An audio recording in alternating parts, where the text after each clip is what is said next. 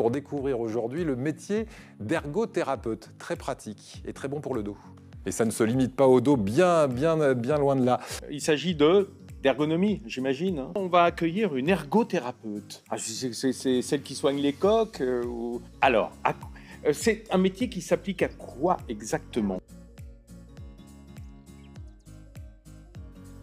Bonsoir et bienvenue à toi dans La tête à l'envers, émission de podcast portée par le collectif Occupe ton ergo. Ce qui me tient à cœur au travers de cette émission, c'est que tu puisses avancer dans ton propre cheminement d'ergothérapeute, dans la construction de ta propre pratique. Alors aujourd'hui j'accueille Marine, qui elle aussi construit sa pratique un pas après l'autre. Et ce qu'elle nous dit, c'est qu'il faut oser, oser s'interroger, oser essayer pour oser passer à l'étape suivante. Et bien sûr, elle nous laisse sa question pour toi à la fin. Alors je te souhaite une belle écoute et je te dis à tout à l'heure pour une conclusion de cet épisode. Bonjour Marine. Bonjour. Bah écoute, merci beaucoup d'avoir euh, accepté l'invitation pour venir dans, dans La tête en l'envers. Avec plaisir. Pour resituer un petit peu les choses, tu es, euh, tu es ergothérapeute, tu travailles euh, dans un établissement de, de santé mentale. Oui. Et puis bah, aujourd'hui, on va discuter un petit peu justement de, de l'approche occupationnelle, de, de comment tu vois les choses aussi toi. La première question que j'avais envie de te poser, c'est justement pourquoi est-ce que tu es ergo aujourd'hui? Euh, bah, c'est une bonne question que je me suis souvent posée. Moi, au début, je ne connaissais pas en fait l'ergothérapie quand j'ai débuté mes, mes études supérieures. On va dire que l'ergo est un peu venu à moi. J'ai d'abord fait un peu de fac de médecine et puis après, euh, en discutant avec des ergos, puis en, passant un, petit bilan aussi, j'ai vu ce nom-là, ergothérapie. Donc, je suis allée un peu chercher ce que ça voulait dire. Et puis, je me suis lancée après dans, dans- dans ce parcours-là d'études. Donc, j'ai fait d'ailleurs mes études euh, à Rennes. Et puis voilà, ça, ça a collé en fait, mais je m'en suis rendu compte presque après, parce que je pense que ça fait vraiment partie de, des valeurs qui me tiennent à cœur, à savoir voilà le, handicap, l'égalité, l'autonomie, l'indépendance, l'inclusion. Pour moi, c'est important aussi de, de favoriser voilà la juste place de citoyens euh, pour tout à chacun, et donc un petit peu de, de militer pour ça quelque part. Il y a un petit côté comme ça, accès aux droits pour pour tous, et puis voilà, quelle place dans la société pour ces personnes en situation de handicap. Donc aujourd'hui, je suis devenue ergothérapeute. euh, on va dire je suis pas née ergo, je suis devenue. Et puis ça me va bien comme ça. Euh, mais voilà, une question euh, de parcours et puis voilà, ça fait sens avec mes valeurs. Ouais, c'est ce que tu m'expliquais, c'est que au, au départ, tu t'étais pas destiné à l'ergothérapie. C'est que l'ergothérapie, c'est venu à un moment donné où tu t'interrogeais un peu sur ton orientation professionnelle et parmi les différentes professions qui étaient venues, il y avait le métier d'ergothérapeute. Ouais. Mais quelque part, tu l'avais laissé un peu de, de côté à ce moment-là et c'est pas nécessairement un métier que tu connaissais particulièrement. Et pourtant, c'est resté dans un coin de ta tête et c'est revenu à un moment donné, un petit peu plus tard, et euh, où là vraiment tu t'es renseigné sur ce qu'était plus profondément l'ergothérapie. C'est ça, à la fois, je, pendant ma, recherche un peu d'orientation, je, l'avais vu, et puis après, j'ai laissé de côté, puis je suis revenue. euh, ça, c'est intéressant de voir ça. Et puis finalement, quelque part, je pense que l'idée que j'avais de l'ergothérapie euh, euh, quand j'ai choisi d'y entrer dans les études, et puis une fois sortie des études, c'était différent. Et puis même après, là, trois ans après, c'est encore différent. La définition que j'en ai, l'image que j'en ai, et ça prend en fait davantage sens avec les expériences, avec les lectures, avec plein de choses. Euh, ça, prend sens euh, davantage d'année en année. Je pense que je me représentais pas du tout ce que c'était euh, il y a déjà euh, 3-6 ans que ça. Et ça continue d'évoluer, c'est ça qui est chouette. C'est chouette parce que je continue de me rendre compte que, de me rendre compte que, c'était, que, que ça me convient. Donc ça, c'est, une bonne chose plutôt, ouais. C'est intéressant là ce que tu dis. Quelle différence tu, tu vois entre le début où tu es rentré à l'école et la représentation que tu avais de l'ergothérapie et quand tu en es sorti? C'est quoi cette différence que tu, que tu as eue? C'est une question intéressante parce qu'aujourd'hui, j'aurais du mal à savoir euh, qu'est-ce que exactement quel mot je mettais sur l'ergothérapie. euh.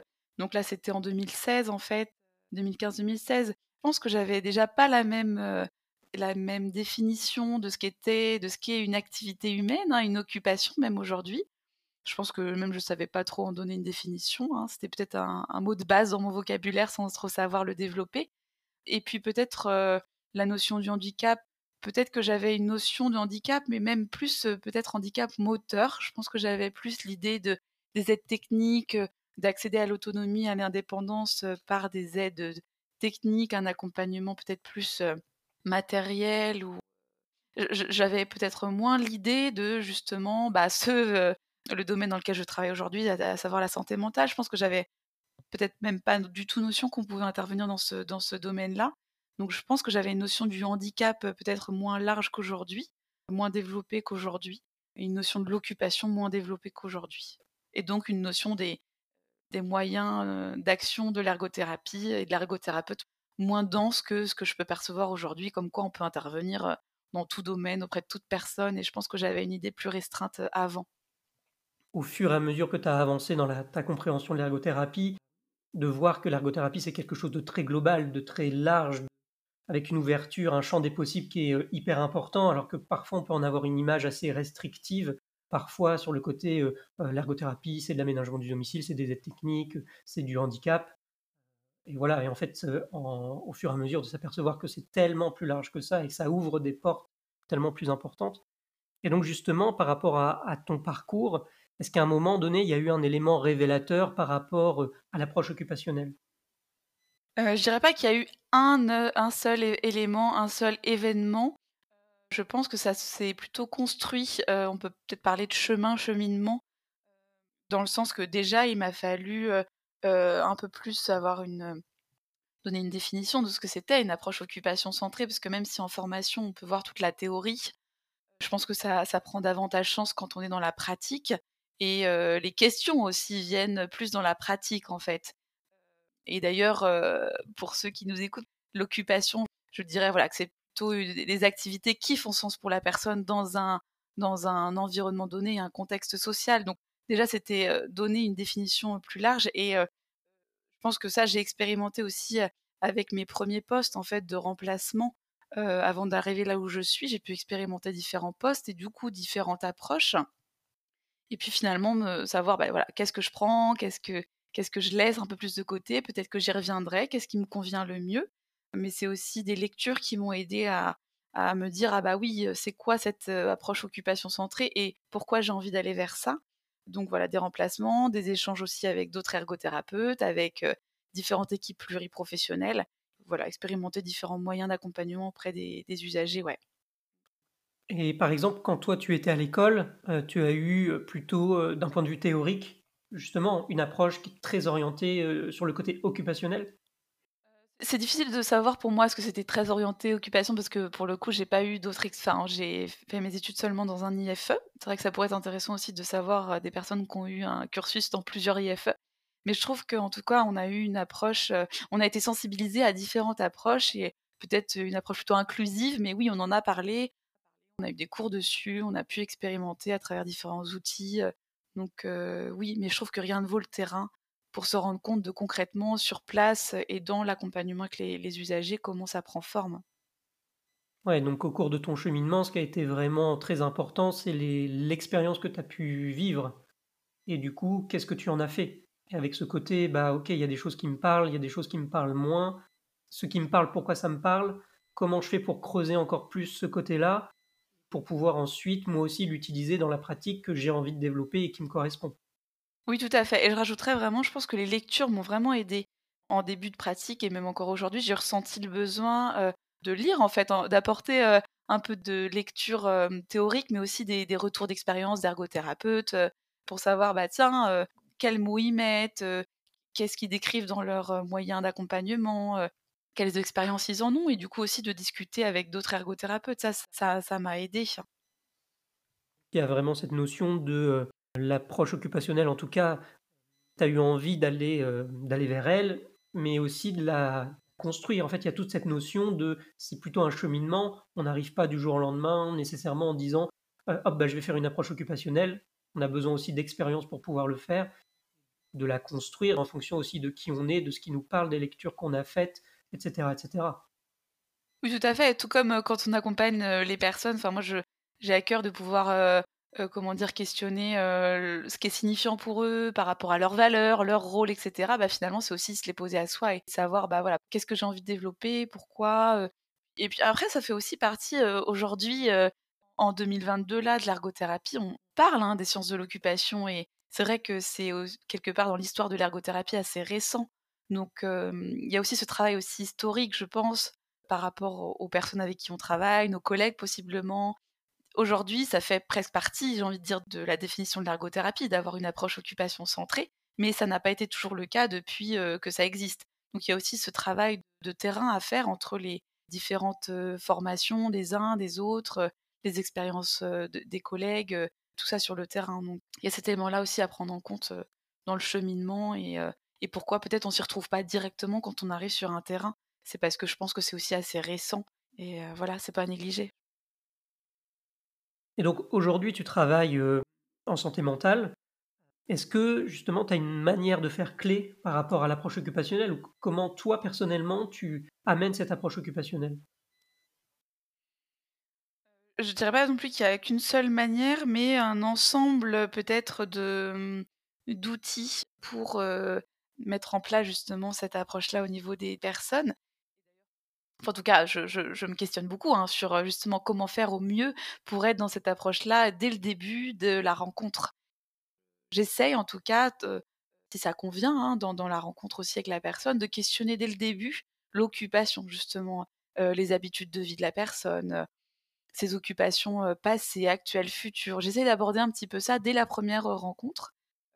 Donc voilà, questionner l'occupation. J'irais aussi finalement oser l'occupation, parce que ça nécessite, je trouve, en tout cas de ma part, de sortir aussi finalement de ma zone de confort de professionnel à savoir et ben finalement à chaque fois m'adapter à la personne. Donc aussi avoir un accompagnement individuel, parfois de groupe, mais aussi individuel pour bien sûr mieux connaître la personne et donc finalement mieux aussi adapter les soins que je peux proposer à l'environnement de la personne. Et donc je trouve que ça nécessite de voilà de, sortir de sa zone, d'oser un petit peu, d'aller sur le terrain, donc de faire des mises en situation bien sûr au plus proche de l'environnement de la personne. Voilà, je dis sortir de la zone de confort parce que finalement, moi, je trouve que si on me demande où est-ce que je travaille, j'ai pas forcément qu'un lieu de travail, qu'un lieu, qu'un seul bureau, qu'un seul atelier. Je suis un petit peu avec mon sac à dos et puis beaucoup en mouvement dans l'environnement de la personne sur l'hôpital, donc peut-être sa chambre, l'unité de soins, mais aussi la ville ou son domicile. Donc je trouve que ça nécessite vraiment de d'adapter le lieu de pratique, mise en situation plus près de l'environnement je rajouterais aussi avoir des outils occupation un petit peu centrés. Moi, j'essaye, puis j'ai été formée à un outil du MOH. Donc, c'est des outils d'évaluation aussi qui permettent ça, je trouve.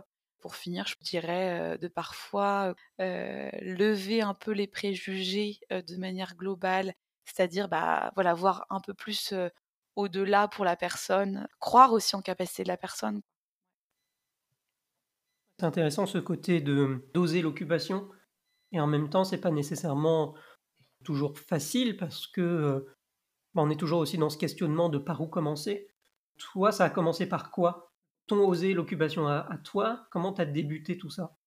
Est-ce que tu as mis au départ peut-être des, des petites choses en place? Parce que voilà, on va pas tout changer comme ça du jour au lendemain. En général, on va faire des petits pas les uns après les autres. Les, les premiers petits pas que tu as commencé pour justement sortir de cette zone, ça, ça a été quoi pour toi? Et, bah, je pense que c'est ça, c'est vraiment sur les premières rencontres, les premiers entretiens, c'est d'abord oser. Parce qu'en fait, dans le lieu de travail actuel, il était un petit peu d'habitude, je dirais, peut-être, de rencontrer la personne. Donc, d'abord, en effet, dans l'unité de soins où, où elle est hospitalisée. Et puis, assez rapidement, j'ai envie de dire, en tout cas, moi, c'est comme ça que je l'ai un petit peu vécu et puis vu, de proposer à la personne de venir visiter l'atelier d'ergothérapie où se faisaient plus des activités médiatisées, artisanales parfois et donc finalement de poursuivre un peu les entretiens à travers l'activité peut-être manuelle ou dans l'activité même pouvoir discuter mais autour déjà d'un objet quoi. Voilà en termes de première rencontre, j'ai euh, peut-être osé peut-être euh, plus euh, poursuivre les entretiens en fait dans un endroit sans occupation, sans activité au centre, sans médias en fait, sans médias. Se dire bon bah on va se revoir mais on va se revoir pas forcément en activité directement, on va se revoir en entretien, et puis peut-être qu'on va se revoir une troisième fois, on va peut-être utiliser un questionnaire, un bilan, et ça, finalement, on n'est pas directement sur un média, ou alors le média, c'est l'entretien, mais peut-être oser l'occupation, oser questionner l'occupation, c'était aussi oser l'entretien sans passer par l'activité peut-être médiatisée en premier temps, et peut-être se donner aussi deux, trois temps d'entretien voilà, pour moi, c'était aussi un pas de plus. Dans l'approche occupationnelle, il y a forcément cette idée d'aller interroger les occupations des personnes qu'on va accompagner. Donc ça, ça, commence déjà par là.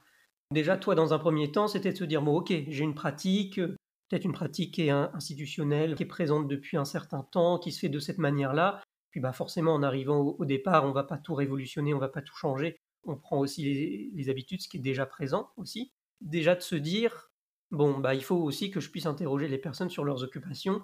Ok, je fais des médias, je fais des choses, bah, je vais aussi utiliser ces temps-là déjà dans un premier temps pour aussi profiter et interroger les personnes sur leurs occupations, ce qui est important pour, pour elles, qu'est-ce qu'elles ont peut-être envie de faire, enfin, comment, comment elles voient les choses, qu'est-ce qui fait sens pour, pour elles, tout en gardant un peu ton, ton travail habituel. C'était la première, déjà toute petite étape du, euh, du, début.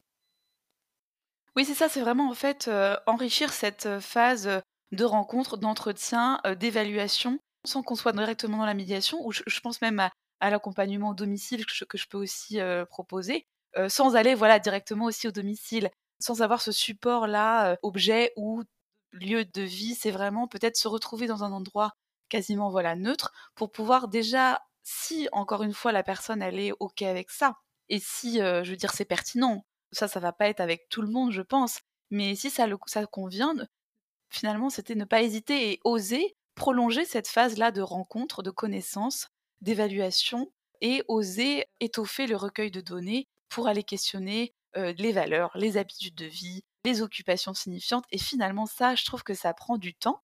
Et parfois, eh ben, un entretien seul, même si c'est une, bonne demi-heure, et ben moi je me rends compte que parfois, avec certains patients, ça suffit pas. Et donc c'était d'oser se dire bon bah, on va se revoir en entretien avant d'avoir une médiation ou d'aller au domicile. Et ça, c'était aussi pour moi finalement un, petit un, changement quand même de pratique. Et, mais, mais pour le coup, je trouve qu'il porte ses fruits là, je trouve. Donc c'est intéressant. Ouais, donc dans, dans, les petits pas supplémentaires, il y a aussi oser prendre du temps spécifiquement pour interroger toutes ces occupations. Il faut savoir prendre ce temps-là au départ, parce que c'est hyper important et c'est ce qui va nous mettre sur les bons rails pour après faire la suite.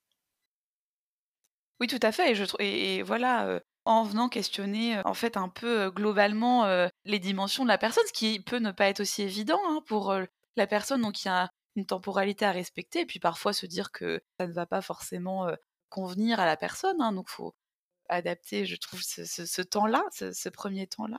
Mais voilà, en, la connaissant mieux dans, ces différentes dimensions, je trouve que c'est plus facile justement d'avoir cette occupation cette approche occupation centrée pour être au plus proche de qui elle est, quels sont ses besoins aujourd'hui, plus tard. Voilà, c'est difficile d'avoir une approche occupation centrée sans avoir une approche personne centrée.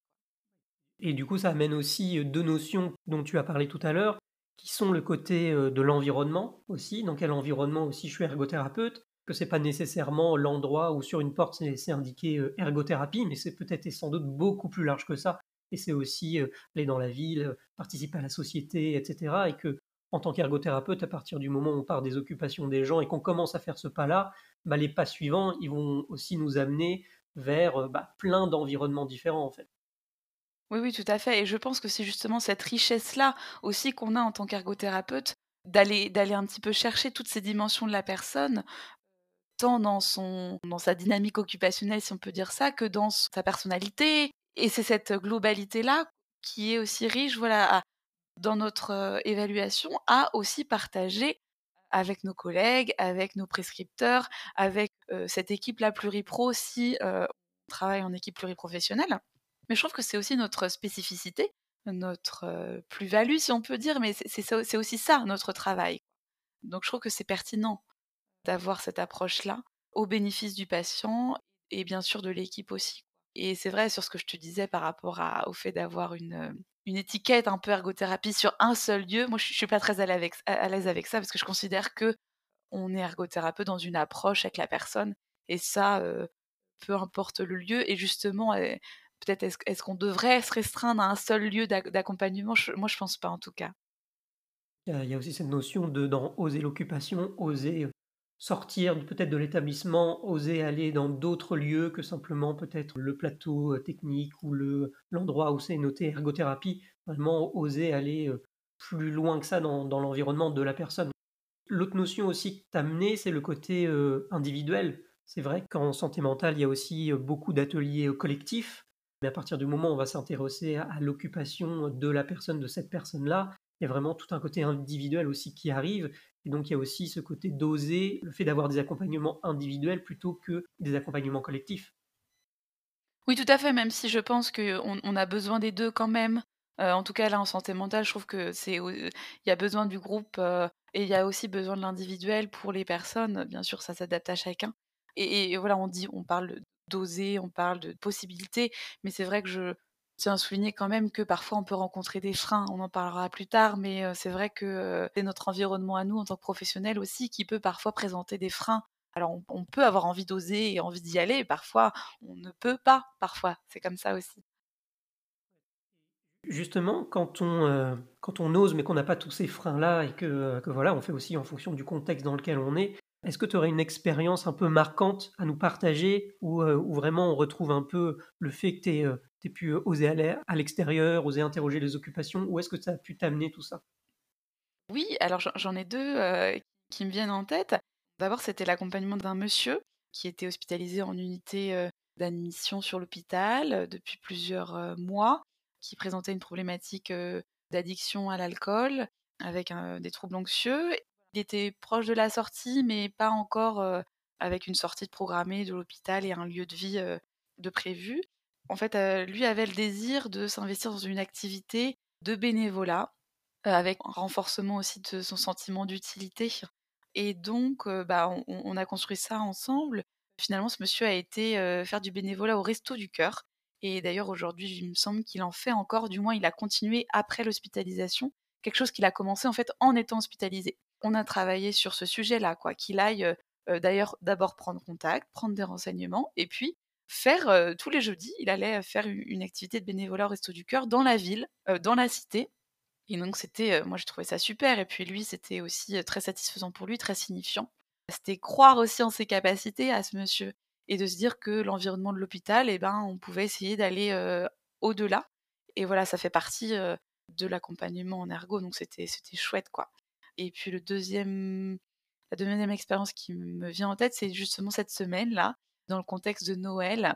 Bah justement, après un, même deux entretiens avec une dame qui est hospitalisée, qui souffre d'un trouble dépressif, elle pouvait mentionner des difficultés à être dans son rôle de maman actuellement, de par son hospitalisation et puis un éloignement avec sa famille. Se dire, bah voilà, à l'approche de Noël, je me sens un peu coupable d'être hospitalisée et qu'elle avait besoin de s'investir dans l'activité, de faire les achats de Noël. Donc on a été ensemble et ça, c'était aussi chouette pour elle, quoi, de renforcer son, rôle social à partir d'occupations comme ça très signifiantes et dans, un, dans un magasin du grand public. Ouais, donc de, vraiment retrouver dans les deux situations dont tu parles des rôles sociaux valorisants et, des occupations valorisantes, d'une part d'un rôle occupationnel de maman et de l'autre ce sentiment d'utilité. Et j'aime bien la notion aussi que tu amènes d'espoir, qui doit être très important aussi chez, chez les soignants et chez nous, ergothérapeutes. Oui, de, manière générale, euh, de pouvoir croire en capacité de la personne. Et je pense que si nous, on n'y croit pas et on n'a pas cet espoir-là, il peut être difficile pour des personnes qui rencontrent euh, un trouble psychique ou même n'importe quelle personne en situation de handicap euh, d'y croire elle aussi. C'est une, une notion qui rencontre aussi les valeurs de l'ergothérapie, qui fait sens pour nous en, en tant qu'ergothérapeute. Dans une approche beaucoup plus biomédicale, on va voir la pathologie, les difficultés de la personne avant tout, on va voir vraiment cette centration aussi sur, sur les problèmes, et on va avoir plus de difficultés à laisser les personnes aussi faire des choix, prendre des décisions, écouter aussi le discours, les envies qu'ils peuvent avoir, les laisser aller à l'extérieur et juste être là pour les soutenir pour qu'ils puissent faire leurs activités à l'extérieur. Oui, puis tu vois, en parlant de ça, ce qui me vient, c'est aussi euh, une approche, on parle d'approche d'occupation centrée, par exemple en santé mentale, ça fait aussi écho à l'approche de réhabilitation psychosociale dont on parle beaucoup. Et je trouve que ça, c'est tout à fait concomitant, quoi. Ça, correspond, les deux approches, elles se, elles se correspondent bien. Et c'est vrai que ça va aussi avec la dynamique, en tout cas, qui est celle de la réhab actuellement, par exemple, dans l'établissement où je travaille, c'est vraiment ce qu'on porte. Et c'est ce qu'on essaye de favoriser, l'inclusion, la sortie vers l'extérieur, etc. Donc ça correspond aussi à la dynamique de soins global de la personne. Et je pense que ça, cette dynamique-là influe notre dynamique en tant qu'ergo et l'approche qu'on va, qu'on va utiliser. Je pense que l'approche de l'établissement, du, du, pôle, du secteur, du service, forcément, ça influe sur notre approche, nous, en tant que professionnels. Si les deux vont pas dans le même sens, il peut y avoir des, des conflits aussi de valeurs. Et donc on revient sur ce qu'on disait précédemment sur le côté d'oser. Et pour, pour aussi oser, pour pouvoir le faire, il faut que les valeurs qu'on a envie de prôner, l'endroit, la vision vers laquelle on a envie d'aller correspondent aussi à la vision du lieu où on exerce. Parce que du coup, là, ça va être congruent, donc ça va être facilitateur. Alors que si bah, c'est plutôt l'inverse, c'est plutôt freinant, obstacle, et bien là, forcément, qu'on va être mis en difficulté pour pouvoir amener tout ça et mettre toutes ces, toutes ces choses-là en place. Oui, tout à fait, ouais, Dans ta manière de faire, comment ça modifie aussi ta posture d'ergothérapeute? Là, tu es plutôt dans un rôle de, de facilitateur, en fait, des, des, choses, plutôt que dans un rôle de bah, quelles sont les habiletés qu'on va développer chez vous, on va passer par telle activité pour le faire. On n'est pas dans cette approche-là, on est vraiment dans, dans l'idée de permettre aux gens d'avoir accès à des occupations signifiantes, significatives pour elles, oui, c'est ça. Bah, ça, ça, ça, ça nous met complètement dans l'idée de l'empowerment dont on parle beaucoup, laisser le pouvoir d'agir à la personne, le pouvoir de choisir, libre de ses choix. Et donc oui, de, faciliter les occupations, j'ai envie de dire de base, c'est notre rôle d'ergo. Mais je, trouve que d'avoir cette approche occupation centrée, ça, ça, lui permet vraiment de elle-même de se questionner sur tiens bah oui, c'est quoi mes occupations, c'est quoi mes centres d'intérêt, donc, de par ce questionnement qu'on va amener chez la personne, je pense que ça la met elle-même dans une dynamique finalement de ce qu'on appelle le rétablissement aussi finalement, hein. se rétablir dans son quotidien, d'avoir davantage de qualité de vie. Oui, donc ça, nous met clairement dans une posture de, facilitateur des occupations, du rétablissement aussi. Et là, par rapport à ces deux personnes que tu as accompagnées, quel retour elles ont pu te faire? Des fois, le retour n'est pas forcément, comment dire, euh, direct. En tout cas, voilà, la, dame cette semaine, par exemple, elle a pu, déjà me remercier et puis euh, elle, a, pu verbaliser parce que c'est une, dame quand même qui élabore et se dire que voilà, ça lui avait fait du bien, pouvoir euh, finalement répondre à son besoin là qu'elle avait aujourd'hui et qu'elle n'était pas certaine de pouvoir répondre seule, du moins, par exemple, avant Noël. Donc, il y, avait quand même un soulagement de pouvoir parfois répondre à des besoins occupationnels aussi du moment. Et puis, monsieur, très content aussi de pouvoir avoir un équilibre occupationnel, hein, de se dire, bah voilà, ça me permet de, sortir aussi de l'unité, de sortir de cette posture de, patient et passer de bénévole aussi, de citoyen, là, dans un autre lieu où on ne sait pas forcément que je suis hospitalisée, etc. Donc, et puis d'avoir une occupation aussi qui dure dans le temps, hein, que ce monsieur, il a continué après l'hospitalisation. Et ça, c'était intéressant et c'était important pour lui. Aussi dans cette idée d'éviter les rechutes, et d'éviter, par exemple, pour ce monsieur de, retomber dans l'alcool ou permet de maintenir aussi un état de santé, hein, d'avoir des occupations signifiantes sur la durée. Pour passer un peu à, la dernière thématique, qui est un peu la, question inspirante que tu as envie de laisser aux personnes qui nous écoutent, si tu avais une, question, ce serait laquelle? Bah finalement, j'irai interroger les ergothérapeutes sur les freins en fait à utiliser une telle approche occupation centrée, c'est-à-dire finalement, moi, aujourd'hui, qu'est-ce qui me freine dans ma pratique à utiliser une approche occupation centrée? Si c'est pas le cas, ou du moins ça pourrait être aussi questionner, tiens, bah, est-ce que j'en ai une ou pas? C'est quoi mon approche? Mais en tout cas, voilà, quels sont à la fois nos freins personnels, peut-être en tant que professionnel, moi, qu'est-ce qui me freine Mais aussi, quels sont les freins de mon environnement? Parce que je pense qu'il y, a des deux. Et puis, aussi la question qu'on va d'habitude poser aux personnes qu'on accompagne, à savoir quelles sont vos forces, vos limites, qu'est-ce qui facilite ou qui freine votre engagement, etc. Se les poser à nous, en fait, et de pouvoir avoir une analyse de nos propres forces et nos propres limites dans notre pratique à adopter une telle approche. Prendre du recul, déjà par rapport à l'approche qu'on utilise ou par rapport à l'approche qu'on a envie de, faire, vers laquelle on a envie d'aller, et de se poser la question de aujourd'hui, qu'est-ce qui peut freiner cette approche-là? Mais à la fois de le voir d'un point de vue interne, intérieur, moi en tant que thérapeute, par rapport peut-être à mes représentations, mes manières de voir les choses, des facteurs personnels que je pourrais avoir qui pourraient freiner, mais aussi par rapport à mon environnement extérieur, l'environnement du service, de la structure, peut-être même un, un environnement plus large que ça. Dans cet environnement-là, qu'est-ce qui aujourd'hui peut me freiner pour aller vers cette approche-là? Et en même temps, on pourrait aussi prendre du coup la question inverse, ou en tout cas s'interroger aussi sur les facilitateurs qui, chez moi, aussi facilitent les choses Qu'est-ce qui fait que j'ai envie d'aller vers cette approche-là? Qu'est-ce que dans mon environnement peut être euh, une ressource pour pouvoir justement euh, poursuivre ce, cheminement? Oui, tout à fait. Les forces et les limites. Et bien sûr, il faut s'attarder aussi aux forces parce qu'il y a des forces, il y a des ressources. par exemple, en me posant la question, moi, je, j'ai pu noter que justement, par exemple, avoir une pratique un peu indépendante, du moins avoir de l'autonomie, cette possibilité-là d'autonomie dans, ma pratique, c'est une vraie ressource pour pouvoir justement se dire, bon bah voilà, là je vais prendre un entretien avec la personne et puis bah tiens, on, va caler un deuxième entretien. Tiens, là c'est plus pertinent d'aller dans la ville ou dans le domicile et de pouvoir avoir cette finalement ces différents moyens, c'est intéressant. Aussi, voilà, les lectures dont j'avais parlé, avoir aussi un, encadrement qui peut s'adapter, hein, un encadrement hiérarchique qui peut s'adapter aussi dans notre environnement professionnel, institutionnel, à cette parfois mobilité, quand on parlait des différents lieux. Et puis je pense aussi que de pouvoir échanger avec d'autres ergots, hein, un échange de pratiques avec des pairs, ça c'est aussi facilitateur.